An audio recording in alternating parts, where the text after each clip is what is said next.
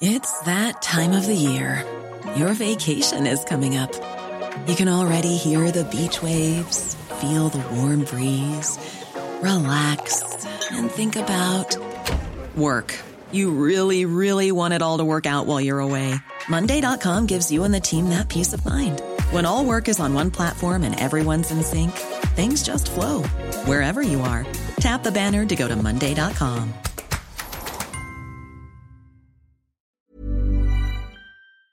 Ah là là, la réforme des retraites, c'est souvent bien compliqué à comprendre, mais alors pourquoi est-ce que Emmanuel Macron y tient absolument et pourquoi est-ce que beaucoup en face s'y opposent? On va donc essayer d'y voir plus clair ensemble aujourd'hui. Salut, c'est Hugo, j'espère que vous allez bien. On est parti ensemble pour une nouvelle plongée dans l'actualité en une dizaine de minutes. Alors ce mardi, a priori, le gouvernement va officiellement présenter son plan de réforme des retraites, une réforme dont on entend parler depuis très longtemps maintenant. C'était déjà d'ailleurs un sujet avant la pandémie euh, de Covid. Alors j'en suis conscient, euh, la retraite pour euh, certains d'entre vous, ça peut paraître un sujet un petit peu lointain, mais en même temps les choix, les décisions qui vont être prises dans les prochains mois vont avoir un impact direct, y compris sur votre quotidien. Alors déjà première question pour commencer, pourquoi est-ce que Emmanuel Macron tient tant à faire une réforme des retraites? Et surtout en quoi elle consiste? Alors l'une des raisons avancées par le président français, c'est qu'il voudrait rendre le système de retraite plus juste et plus transparent que dans son mode de fonctionnement actuel et en fait, aujourd'hui, alors je vais vous expliquer comment fonctionnent les retraites progressivement, mais aujourd'hui, il existe ce que l'on appelle des régimes spéciaux de retraite. Il y a 42 régimes spéciaux plus précisément.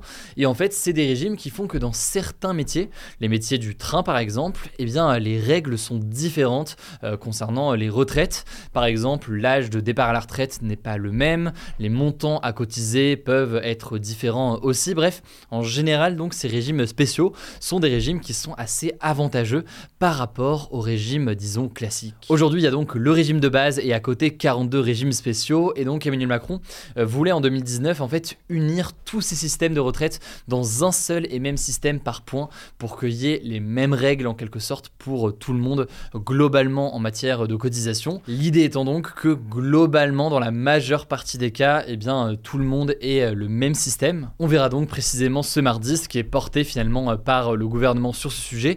Mais en tout cas, c'est un élément très fort ces dernières années qui était euh, porté par le président français. Ça, c'est donc le premier élément qui est avancé par Emmanuel Macron et par euh, le gouvernement. Mais euh, l'autre principal argument qui est avancé par l'Élysée, c'est de dire que une réforme est indispensable pour garantir le futur du système de retraite et sauver en quelque sorte les retraites telles qu'elles sont en France. Ce que dit en fait le gouvernement, c'est qu'il faut une réforme. Autrement, eh bien, il y aura beaucoup trop d'argent qui sort et pas assez d'argent qui rentre dans le système des retraites. Et en gros, le système ne fonctionnera pas s'il n'est pas euh, réformé. Là aussi, ça fait euh, beaucoup débat, je vous en parle juste après. Ça, c'est donc pour le premier élément. Deuxième élément maintenant qu'il faut euh, noter, Emmanuel Macron affirme qu'il faut une réforme parce que selon lui, autrement, le système n'est pas tenable. En gros, c'est donc une question financière. Emmanuel Macron et ses soutiens estiment que dans la situation actuelle, si on garde donc le système des retraites tel qu'il est aujourd'hui, eh bien, il y a trop d'argent qui sort et pas assez d'argent qui.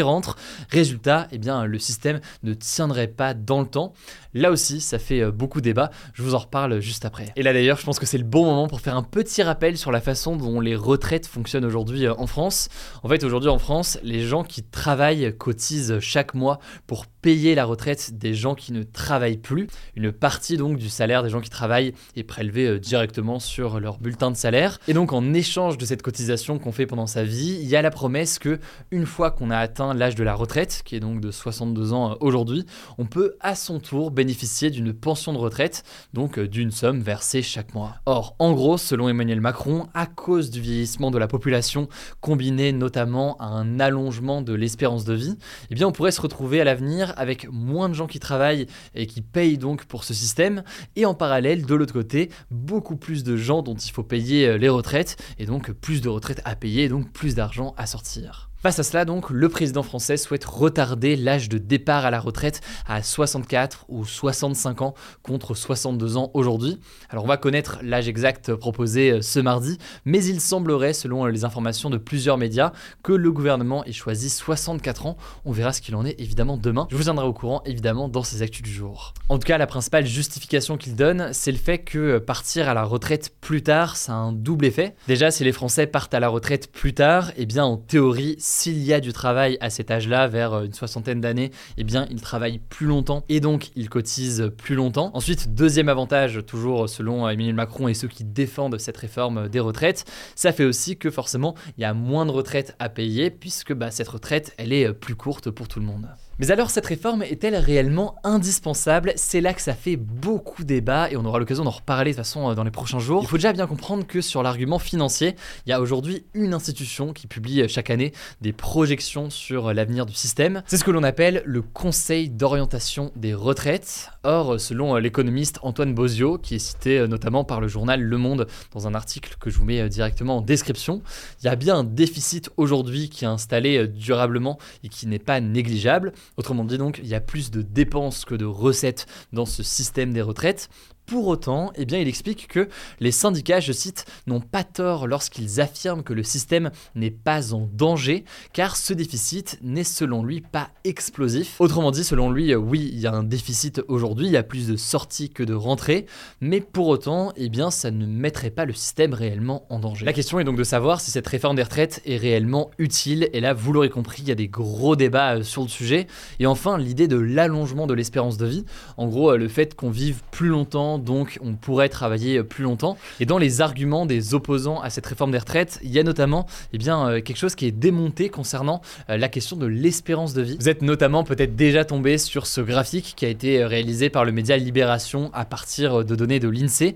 C'est un graphique qui circule systématiquement et qui est peut-être le plus marquant on voit que à 62 ans, autrement dit euh, l'âge actuel de départ à la retraite, 25% des personnes les plus pauvres sont déjà décédées en France, contre 5% des personnes euh, les plus riches. Et si on combine ça avec le fait que l'espérance de vie n'est pas forcément synonyme d'espérance de vie en bonne santé, bref, certains estiment qu'il ne faut simplement pas repousser l'âge de départ à la retraite euh, comme ça. Et d'ailleurs, certains partis politiques, surtout à gauche, on peut penser par exemple à la France Insoumise, sont favorables à ce que, au contraire, l'âge légal de de départ à la retraite soit de retour à 60 ans et non plus 62 euh, ans. Bref, voilà donc pour cet état des lieux très très large sur cette question euh, des retraites. Évidemment, j'ai pas pu tout aborder, j'en suis conscient. évidemment aussi, il y a peut-être certains éléments qui sont euh, pas clairs. On fera peut-être d'ailleurs une vidéo dédiée à ce sujet de la réforme des retraites, je pense, pour bien voir les arguments de chacun. Ça me paraît assez essentiel qu'il y a aussi beaucoup d'idées reçues qui circulent sur tout ça. Dites-moi en tout cas dans les commentaires directement sur YouTube si ça vous intéresse et du coup on en reparlera. Alors deuxième sujet très rapidement avant de passer aux actualités en bref, je voulais vous parler de ce qui se passe au Brésil et de ce qui s'est passé surtout euh, ce dimanche. C'est clairement une séquence historique pour euh, le pays. En fait, ce dimanche après-midi, des milliers de soutiens de l'ancien président d'extrême droite euh, Jair Bolsonaro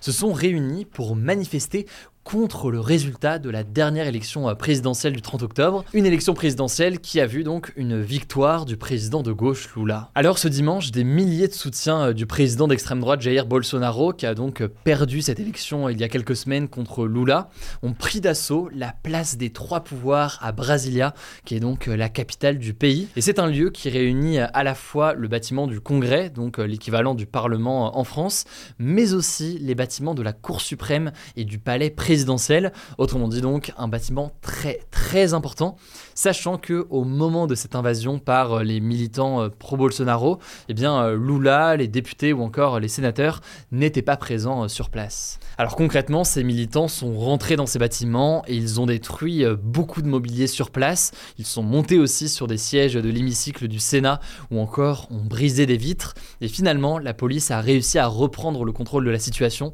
au bout de quelques heures. Au total, c'est près de 300 personnes qui ont été euh, arrêtées. Alors, en réaction, le nouveau euh, président brésilien Lula a évoqué, je cite, des vandales fascistes et la barbarie à Brasilia. Il a aussi annoncé que euh, ceux qui ont fait cela seront, je cite, retrouvés et punis. De son côté, l'ex-président brésilien Jair Bolsonaro, qui est actuellement aux États-Unis en Floride, a condamné, je cite, les dégradations et invasions de bâtiments publics, mais il a pour autant rejeté être la cause de ces violences. En tout cas, ce qui est est sûr, c'est que ces événements rappellent l'invasion du Capitole par des partisans de Donald Trump il y a quasiment deux ans, jour pour jour. Ça s'était passé à Washington DC aux États-Unis pour plus ou moins les mêmes raisons, à savoir eh bien, certains soutiens d'un président qui conteste les résultats de l'élection, qui accuse l'élection d'avoir été truquée ou frauduleuse et qui s'en prennent donc à des institutions importantes du pays. Bref, une invasion historique dans le pays. Je vous mets des liens en description si vous voulez en savoir plus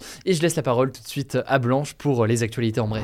Merci Hugo et salut tout le monde. On commence avec une première actu. C'est une décision qui était attendue et c'est désormais officiel. Il n'y aura pas de suppression de la chasse le dimanche. En fait, c'était une mesure qui était demandée par beaucoup d'associations pour limiter le nombre d'accidents graves liés à la chasse et pour permettre aux promeneurs d'être en totale sécurité un jour par semaine. Mais ça n'a pas été retenu par le gouvernement dans son plan pour la sécurité de la chasse. D'autres mesures ont quand même été prises, comme par exemple la création d'une contravention pour sanctionner les chasseurs trop alcoolisés ou encore le renforcement des sanctions en cas d'accident grave. Deuxième actu rapidement au sujet de la guerre en Ukraine, l'arrêt des combats demandé par la Russie pour ce week-end à l'occasion du Noël orthodoxe n'a pas vraiment été respecté, avec des bombardements ukrainiens et russes enregistrés. L'Ukraine a accusé l'armée russe de ne pas avoir respecté la trêve et de son côté, la Russie a accusé l'Ukraine d'avoir empêché son application en l'obligeant à riposter. Troisième actu, la Chine a mis fin à la quarantaine obligatoire pour les voyageurs internationaux qui était en vigueur depuis trois ans dans le pays. Cette quarantaine durait initialement trois semaines, puis elle avait été réduite à une semaine l'été dernier et enfin à cinq jours en novembre. Du coup, désormais, pour se rendre en Chine quand on est un étranger, il suffit d'avoir un test négatif de moins de 48 heures. Quatrième actu, un nouveau traitement contre la maladie d'Alzheimer a été autorisé par l'Agence américaine des médicaments. C'est une maladie qui touche aujourd'hui plus d'un million de personnes en France et qui provoque des détériorations de la mémoire et des démences. Ce traitement, c'est une grande avancée parce que c'est la première fois qu'un médicament parvient à réduire les pertes de capacité cérébrale entraînées par la maladie. C'est donc un espoir immense pour des millions de malades, même s'il faut quand même rester prudent. Son prix est extrêmement élevé et le traitement a montré de possibles effets secondaires comme des hémorragies cérébrales qui ne sont pas forcément mortelles. Cinquième actu, les fumeurs en France dépensent en moyenne 207 euros par mois pour leurs cigarettes selon une étude réalisée par l'Alliance contre le tabac. Et ce que met en avant l'étude, c'est que le coût élevé des cigarettes pèse particulièrement sur les plus pauvres. En gros, cette dépense peut représenter jusqu'à 30% du budget d'un ménage qui vit sous le seuil de pauvreté, soit avec moins de 940 euros par mois. Certains Français en viennent même à renoncer à des dépenses de première nécessité pour financer leur addiction. Enfin, dernière actu, Canal Plus a acquis OCS, le bouquet de chaînes payantes d'Orange, mais sans la plupart des séries HBO comme Game of Thrones ou encore Euphoria. En fait, l'intérêt d'OCS s'est largement amoindri ces derniers jours avec la perte de la majorité des séries produites par la chaîne américaine HBO, mais on peut quand même encore y trouver des séries à succès comme Mr. Robot ou encore La Servante écarlate. Je vous mets des liens en description si vous voulez en savoir plus.